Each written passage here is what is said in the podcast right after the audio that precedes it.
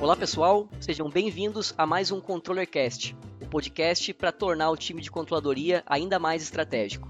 Se este é o seu primeiro ControllerCast, aqui nós discutimos temas de finanças e controladoria, trazendo insights, conteúdos práticos e entrevistando profissionais que estão fazendo a diferença em suas empresas.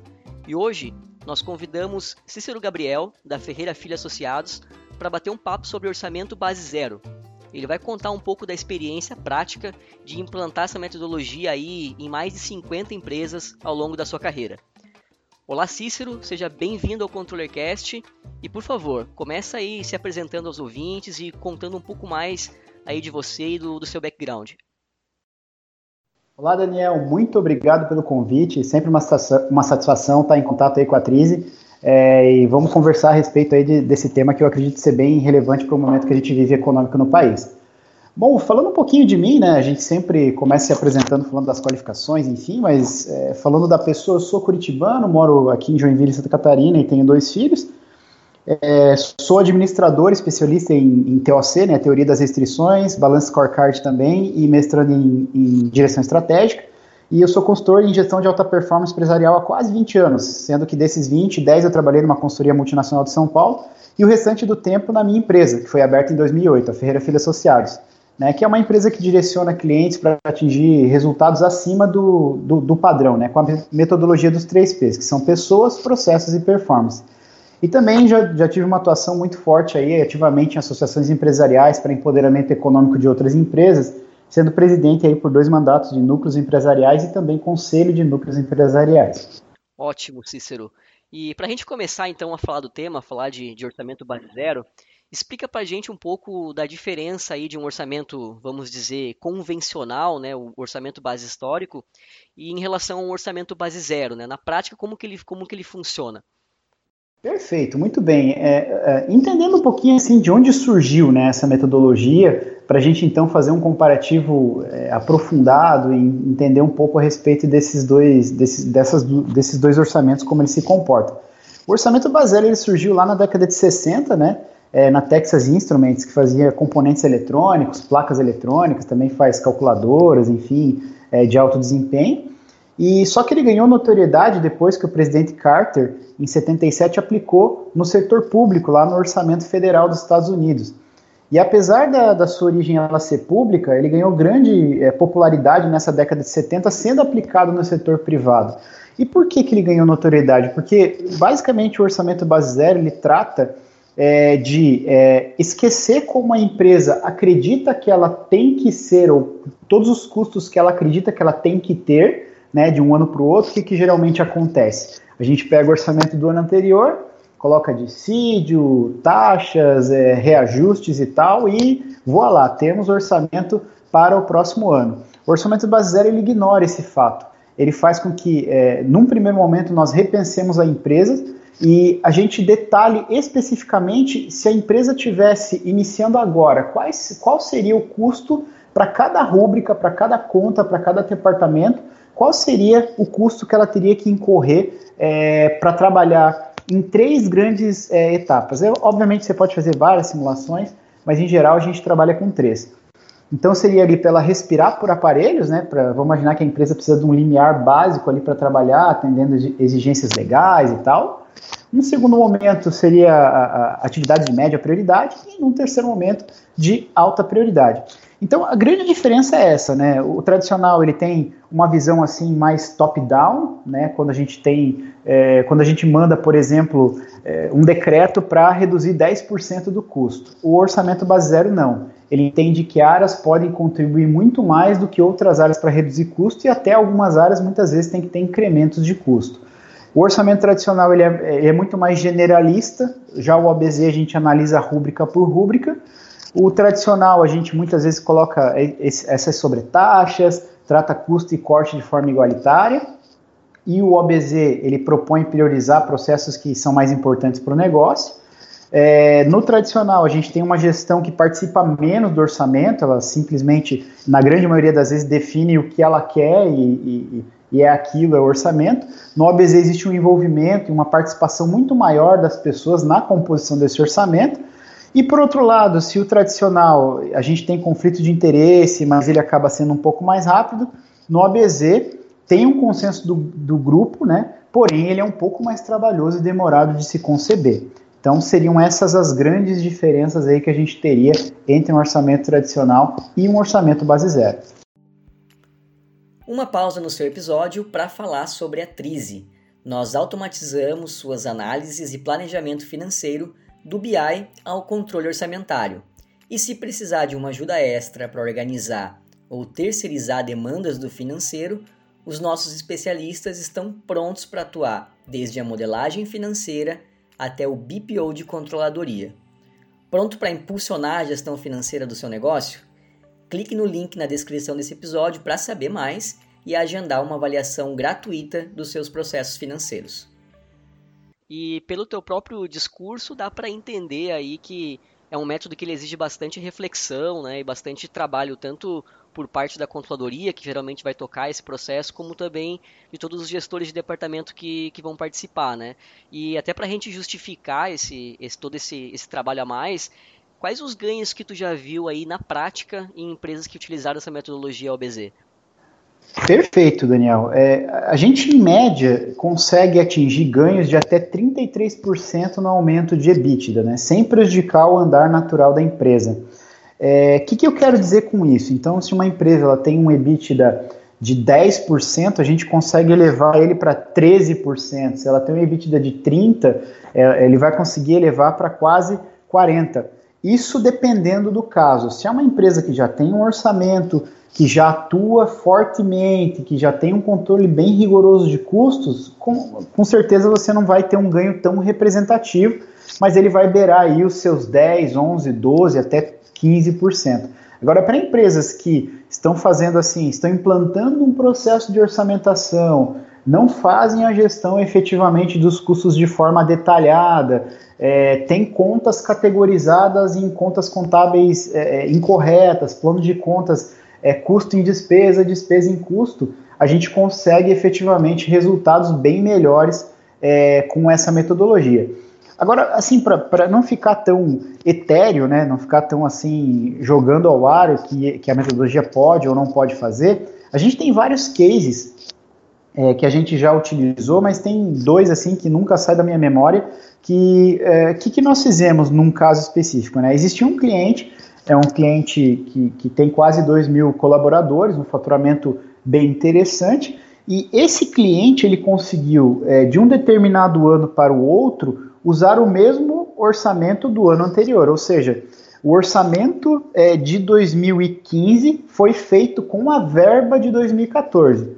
Como na média ele tinha um aumento de 12% aproximadamente de custos de um ano para o outro, como ele conseguiu fazer essa transposição de, de usar o orçamento, a verba do ano anterior, o que, que aconteceu? Ele teve um ganho aí de quase 11 milhões de reais, né? Então foi aí mais de 10 milhões de reais que ele conseguiu economizar só nessa brincadeira de fazer um orçamento dessa forma.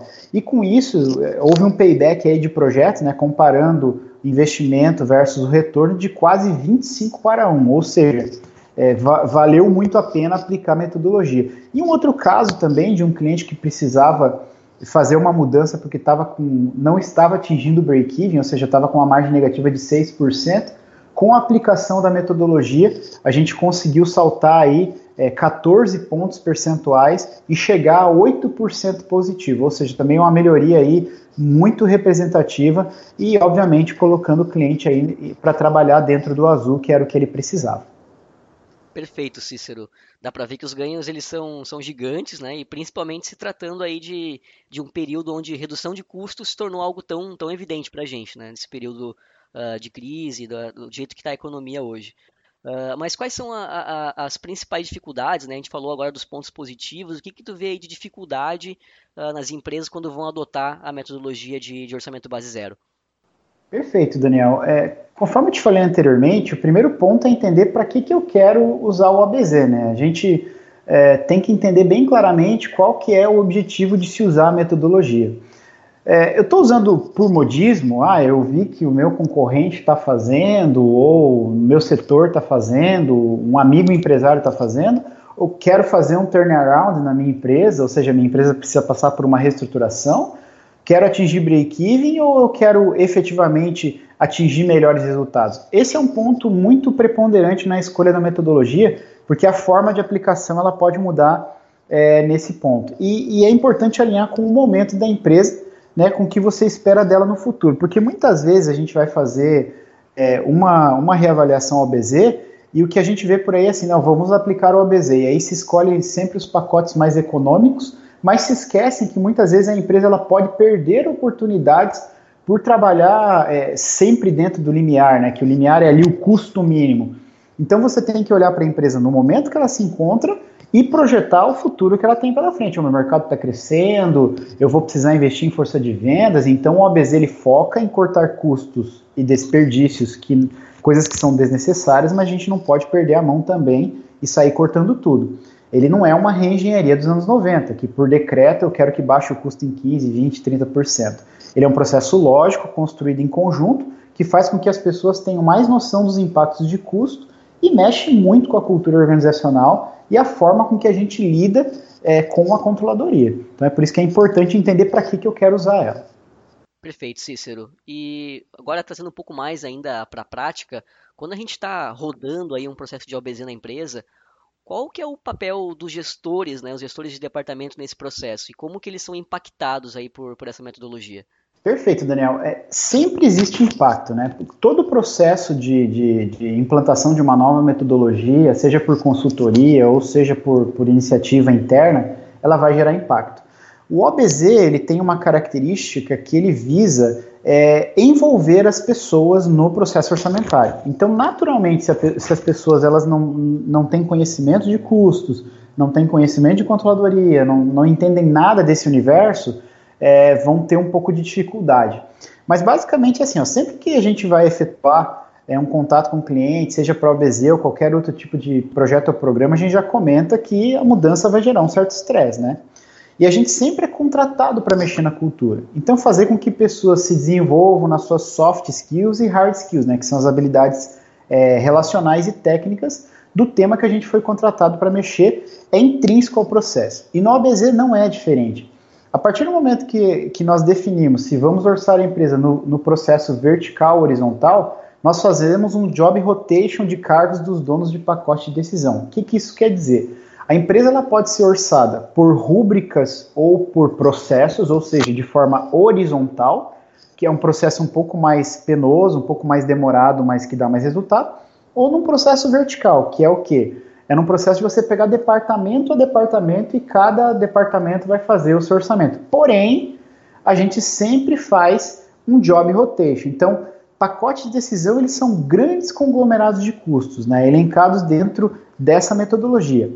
E para facilitar o, entendimento, a racionalização e otimização dos, desses custos, nós pegamos, por exemplo, o gerente de marketing vai cuidar do pacote de operações, o gerente de operações vai cuidar do pacote de logísticas. E nós fazemos essa, essa transição de cargos para que esses donos de pacote não tenham amarras consigo próprios, né, e, te, e também para evitar aquele corporativismo, né, então a gente sempre faz esse job rotation, então por exemplo, imaginamos que a gente fez de forma vertical, como foi comentado, a gente é, faz essa dança das cadeiras, e aquela pessoa que é o gerente de logística que está orçando operações, por exemplo, ele vai buscar melhorias para o pacote, ver o que, que ele pode cortar, é, também defender o pacote perante a diretoria. Então, tudo isso vai ser feito através, é, catalisado aí pela, pela metodologia que tem os seus passos bem definidos, né? Ótimo, Cícero. Esse teu, esse teu discurso lembrou muito o, o nosso último Controllercast, a gente conversou com a Daniela Souza, especificamente só sobre orçamento matricial de despesas, e ela passou um panorama muito parecido, assim, né? Sempre tem o gestor copo vazio e o gestor copo cheio, né? Então, tem gestor que vai usar metodologia uh, ah, para aumentar o resultado da área, para tomar melhor decisão, e tem aquele que, infelizmente, vai, vai, vai ficar para trás, né? E tu tem alguma dica de como fazer esse envolvimento dos gestores no, no orçamento base zero da forma mais suave possível? Eu já ouvi histórias onde a implantação do OBZ deu super certo e outras onde foi um, um, um pouco mais traumática, né? O que, que a gente pode fazer para tornar isso mais suave possível? Perfeito. É, primeiro comentando a respeito do, do, do último Controller Cast, que eu também ouvi, e o que eu vou falar é muito parecido com o que foi falado lá. Primeiro ponto é, premissa básica, jogar limpo. Né? Tem que jogar limpo. Você tem que dizer o que se espera da metodologia. É incrível como a, gente tem empresa de grande porte que ainda foca em esconder informações que são relevantes para o nível de média gestão. Tem informações que têm um certo nível de alçada, né? E obviamente elas têm que ficar a cargo e, e, e tem que se manter uma confidencialidade. Mas no caso de uma implantação de um OBZ, enfim, é, a gente tem que abrir realmente os custos. E temos que comunicar o nosso limiar, nossa restrição orçamentária, onde queremos chegar e não ficar brincando de hide and seek, né? Achar que as pessoas têm que adivinhar o que a alta administração quer com a aplicação da metodologia. Não, a gente tem que deixar isso de uma forma clara. É, olha, nós precisamos chegar no break-even, nós é, queremos reduzir o custo em 22%, mas é o desejo, olha, nesse, nossa restrição orçamentária é, é 25 milhões, então tem que deixar isso claro. E nós da Ferreira Filho Associados, nós trabalhamos com a tríade da alta performance, que é composto, como eu falei logo no início, por pessoas, processos e performance. Então devemos ter um plano de comunicação e persuasão. Se o processo for só focado no hard, ou seja, só no técnico, ele, ele vai ser traumático naturalmente. Então a gente tem que ter um plano de comunicação, um, plano de persuasão das pessoas, né? Essa prévia, assim, um, um bom briefing para as pessoas, para elas entenderem com, com o que, que a metodologia vai trazer, né? Então isso é muito importante, porque no fundo as pessoas elas querem ser ouvidas, né? Entendidas. E o consultor, o controller, seja quem estiver aplicando essa metodologia, ele vai ter que entender isso, trabalhar as existências uma a uma, convencendo e comprometendo a todos a atingir aquela performance desejada. Por isso que às vezes a, a, a, interpelação por uma, por uma consultoria ela facilita, não querendo puxar a brasa para a sardinha, mas por quê? Porque quando você faz esse job rotation é, das cadeiras, os gerentes que estão ali, a consultoria vai sair, os gerentes vão ter que continuar tendo uma boa convivência. E quando a consultoria ela está trabalhando num determinado, numa determinada implantação, ela não, ela vai, faz aquele projeto de quatro, cinco meses, seis meses, acabou, ela sai. Então todas as rusgas, todos os processos, né, ele eles não vão ter que se, o consultor e o gestor não vão ter que se ver todos os dias. Então às vezes facilita nesse processo, né? E, e obviamente a gente tem que entender o seguinte: existem profissionais, como você falou do copo cheio, vazio, que não se adequam à nova realidade, são resistentes, têm pouca flexibilidade, esses não tem jeito, vão ficar pelo caminho, ainda mais quando é processo de turnaround. Os demais, eles vão aprender muito se eles tirarem pro, é, proveito da profundidade na, da metodologia e vão levar essa experiência para aplicar em qualquer lugar que eles estiverem trabalhando. Perfeito. É a, a, transparência aí sendo, sendo recorrente aqui nos temas, né? E em que porte de empresa, eh, Cícero, você já viu essa metodologia rodar? É, é possível a gente implantar aí em uma empresa de médio porte, por exemplo, com uma equipe mais enxuta? Com toda certeza. É, é, assim, o nosso porte de empresa, a gente aplicou nos mais variados, mas assim, em média de 20, 20 e poucos milhões de reais de faturamento anual, até meio bilhão de faturamento anual, é perfeitamente aplicável, né? É, agora, vamos imaginar que eu quero aplicar numa empresa ainda menor tem que se ter uma massa crítica para se aplicar o OBZ, até porque se a gente fosse falar em estágios de maturidade do orçamento, o OBZ eu, eu sugeriria ele em, em, naquilo que eu falei anteriormente. A empresa precisa fazer um turnaround, ou a empresa é, quer, assim, ó, já cortou todo o mato alto, né, e ela precisa de uma metodologia que a eleve para efetivamente alta performance, que dê um diferencial competitivo no custo, né, então é uma empresa que já quer atingir a excelência, então, ela trabalharia com OBZ, Cost Deployment, que são metodologias que a gente usa da, até da, da, manufatura de classe mundial. Então, Turnaround, é, que é um diferencial com, competitivo, já, já cortou todo o mato alto. Agora, assim, empresas que nem têm um orçamento estabelecido, é, eu, eu, eu, faria, de, um, de uma certa forma, partiria. Posso até fazer OBZ? Posso. Mas ele pode ser um tanto quanto traumático traumático se você não tiver a habilidade necessária para aplicar. Então, dá para se fazer em empresas menores, dependendo do estágio que a empresa está. Se é uma empresa que já tem um sistema de orçamento consolidado, já tem lá uma pessoa que cuida de custos e tal, vai ser mais fácil. Se ela não possui isso ainda, não tem um controller, não tem uma área lá dedicada, vai ser bem complicado, né? E recentemente, num caso de, de 2017, nós aplicamos em uma empresa onde haviam somente três donos de pacote. Né? Corriqueiramente, a gente tem de 10 a 20 pacotes em número. Então, você pode perceber que a metodologia é bem flexível, mas como eu comentei, tem que se ter uma estrutura é, ou pelo menos uma cultura que possa permear e, e, e segurar a metodologia que vai ser implantada. Perfeito. A gente pode aferir aqui, então, Cícero, que tem muito, está muito mais relacionado ao estágio de maturidade do orçamento da empresa, né, e de gestão da empresa, do que de fato ao porte dela, né? Com toda certeza. Isso eu assino embaixo categoricamente. Se ela tiver é aquilo que eu falei, né?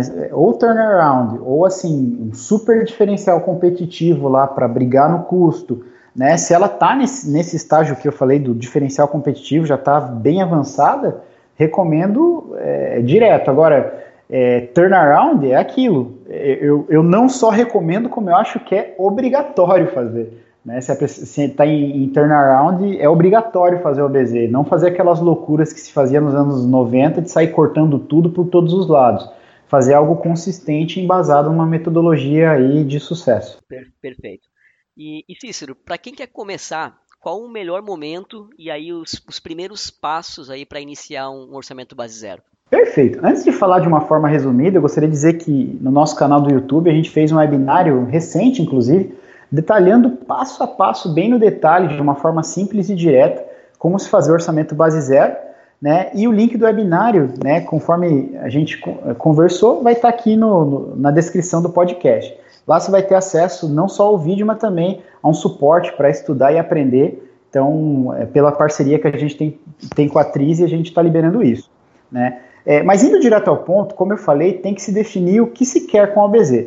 Por ser adepto da estratégia com execução, né, eu gosto muito disso, é, e não somente a execução em si, eu sugiro que você que quer implantar o OBZ entenda onde a empresa quer chegar. Então não precisa ser um super planejamento estratégico com 40 páginas que ninguém usa né, serve só como peso de papel. Mas sim, assim, quais são as premissas básicas para a empresa daqui 1, 3, 5, 10 anos? 10 anos para alinhar o que vai ser colocado no ABZ com o que a empresa realmente precisa. Né? E qual que é a importância disso? Na hora que você for classificar os pacotes por prioridade, para aprovação, você tem que entender que se definiu que quer ganhar market share, você não pode diminuir a força de vendas. É incoerente com o teu objetivo. Não faz sentido, né? é, a não ser que você tenha um step, uma alternativa, um canal para repor esse volume de vendas que você quer. Parece básico falar isso, mas já vi muita gente fazendo esse tipo de incoerência, né? querendo aumentar, aumentar faturamento e diminuindo a força de vendas. É, depois desse ponto que, que a gente acabou de comentar, você tem que definir a meta. Seja o limiar de custo, que a gente explica no, também no webinário, ou a restrição orçamentária, e aí, partindo dessa premissa de incremento ou adequação do EBITDA, né, que você definiu, limiar, restrição orçamentária, você partiu dessa meta que foi definida, aí sim você passa para definir se a empresa vai ser dividida de forma horizontal ou de forma vertical. Né? Vamos definir lá que ela vai ser por processo ou rúbrica ou vai ser de forma vertical. Dividida a empresa, a gente cria os donos do pacote, né? Que, que são as pessoas que vão estar gerindo esses pacotes, e aí começam-se então é, o trabalho, né? muito trabalho para fazer as simulações de pacote e alternativas de racionalização e otimização desses recursos, dessas rúbricas. É, então, a gente faz simulações. É normal que no primeiro ano, que a gente está cortando o mato alto, né, é, a gente tem algumas referências bem interessantes aí de corte de custos para se buscar é, no primeiro ano. Então, como é que a gente faz? Vamos imaginar que eu tenho lá o pacote é, de administração e finanças, lá, o departamento. Vamos imaginar que eu fiz de forma vertical e tenho o pacote de administração e finanças. O que, que a gente faz? Em geral, nós trabalhamos com 3 a 5 simulações. Se a gente fosse fazer em três simulações, como é que a gente nomeia? É pacote base ouro ou zero, que seria somente as atividades de altíssima prioridade, ou seja, os produtos de altíssima prioridade desse departamento e o que, que são produtos. São efetivamente é, é, a, o que, que aquele departamento tem como missão e agrega de valor para a empresa. Então, nós, nós listamos todos os produtos do departamento e classificamos tudo que for alta e altíssima prioridade, que gera, que gera carga do departamento, os recursos do departamento, nós classificamos como pacote ouro ou zero, né, que seria o, o, o mínimo que eu preciso de custo. Em geral, no primeiro ano, ele deve corresponder a, de 50% a 66% do pacote do teu orçamento original. Então, esses são números de referência para você ter aí é, na tua cabeça. No segundo ponto, você já classificou as suas atividades, vem o pacote prata ou pacote base 1. E nesse você vai colocar, além das atividades ou produtos, né, produtos da área de alta e altíssima, você vai colocar também os de média prioridade. E esse pacote ele deve corresponder de 67% a 86% do pacote original. E, o, e por fim, nós temos a terceira simulação, nós geralmente trabalhamos com três, que seria o pacote bronze ou pacote 2, que aí sim vão ter também é, as racionalizáveis, vão ter as de baixa prioridade, e ele deve corresponder entre 87% e 95% do pacote original. Lembrando que todas as rúbricas você não corta a rúbrica inteira. Quando você vai analisar uma rúbrica, um departamento, você sempre analisa quais são as possibilidades que se tem para se racionalizar ou otimizar aquele custo. Um exemplo simples. Vamos imaginar que hoje a gente trabalha é, com uma determinada empresa de logística, estou falando lá do departamento de logística, e ela me cobra é, 3% do, do frete em relação à minha ROL, né, minha receita operacional líquida, para fazer um transporte, eu tenho um contrato com essa empresa. O que, que eu vou fazer dentro do ABZ? Eu vou chamar as empresas para conversar e comentar, olha, eu estou reduzindo o meu custo e eu quero 2%. Quem chegar em 2% ganha o meu contrato, mas tem que manter esse, esse e esse requisito de qualidade. E aí você abre um bidding, abre uma concorrência, é um exemplo de como você consegue aí é, reduzir. Obviamente, eu poderia ficar horas aqui falando de metodologias que a gente usa, né? Lean Thinking, TOC, enfim, várias outras para outras tratativas. Feito isso, né, a gente tem lá todas as simulações de três pacotes por área, por departamento, por rúbrica, e aí a gente começa então as aprovações. Então leva-se para a diretoria e o dono de pacote defende aquele pacote na frente da diretoria, dizendo o que tem que pôr, o que, que não tem. E lá, também no webinar e no material, lá tem o que, que tem que ter no pacote. Objetivo, a meta, o que, que você perde cortando o pacote, o que, que você ganha aprovando o pacote. Tem que tá, isso tem que estar tá muito bem claro para ter uma decisão assertiva. Né? Então, é assim que o processo funciona. E por fim, né, é, por favor, sempre que a gente for fazer um processo de implantação de OBZ, tem que ser audacioso, mas com os pés no chão. Eu sei que isso é possível, né? Então, isso quer dizer que a gente deve forçar os custos para o mínimo, lembrando do que a gente precisa para atingir a nossa estratégia e o caminho previamente traçado aí para que a empresa tenha seu lucro, sua perenidade e consiga crescer e prosperar. Então é assim que o processo funciona e pode ajudar aí as empresas a, a terem mais resultados. Perfeito, Cícero. Encerrando aqui, uh, muito obrigado pela tua participação. Foi com certeza aí muito rico toda essa experiência que você compartilhou com a gente aqui hoje, tá? Perfeito, Daniel. agradeço muito o convite e estou sempre à disposição aí para tirar dúvidas e contribuir aí. Pessoal, espero que tenham gostado de mais um ControllerCast. Não deixe de nos enviar os seus feedbacks. Um abraço e até mais.